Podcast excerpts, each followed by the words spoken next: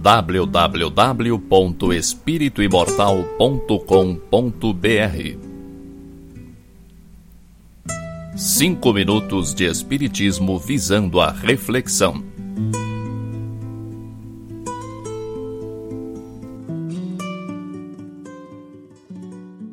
Um dos erros que mais percebo é que muitas pessoas pensam que não há relação alguma entre Deus e prosperidade. Para mim é fácil notar esse erro nas pessoas, pois minha visão de Deus na infância era mais ou menos assim: uma associação de virtude com pobreza. A energia no universo é infinita, e essa mesma energia está em você, em mim, em cada um de nós. Nós, como filhos de Deus, temos o poder de manipular essa energia a nosso favor. Não há nada mais forte e poderoso na Terra do que o espírito imortal. A natureza obedece cegamente às leis que a regem, sempre, sem escolha.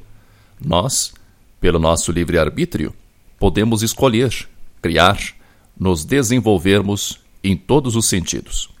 É uma pena que apenas uma pequena parcela da humanidade esteja apta a perceber que tudo no universo é energia e que temos poder sobre essa energia.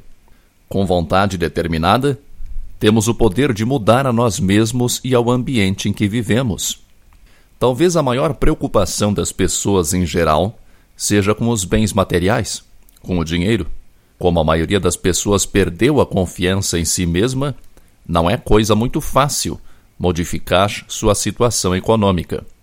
No entanto, a vida está cheia de exemplos de pessoas que superaram as próprias dificuldades materiais graças à mudança no padrão de pensamentos. Para tudo na vida, as leis de Deus são o guia seguro.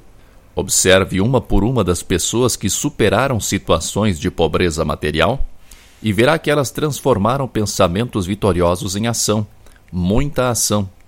Estamos neste planeta para agir Orar e se queixar da sorte não resolve nada. A oração e os pensamentos construtivos devem ser acompanhados de ação, disciplina, persistência e determinação. Isso tanto vale para a reforma íntima quanto para as questões materiais.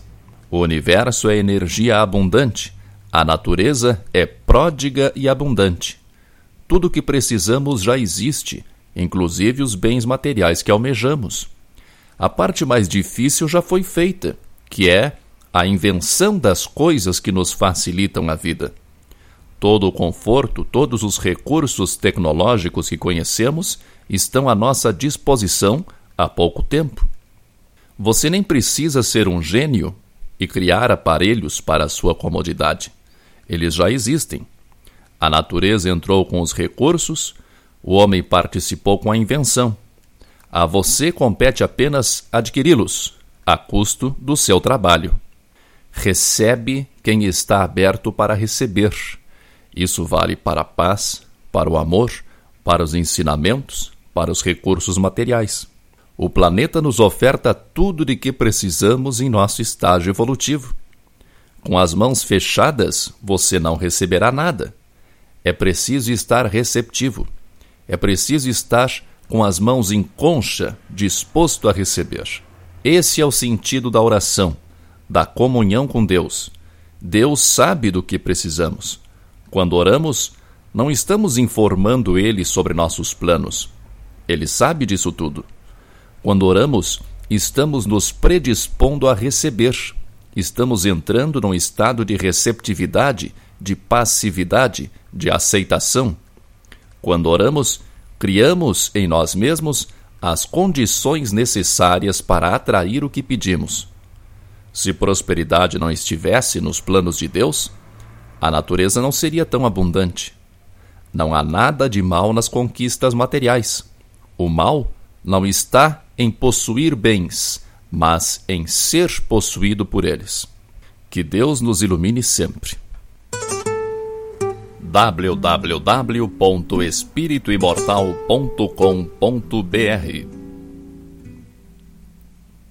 Cinco minutos de Espiritismo visando a reflexão.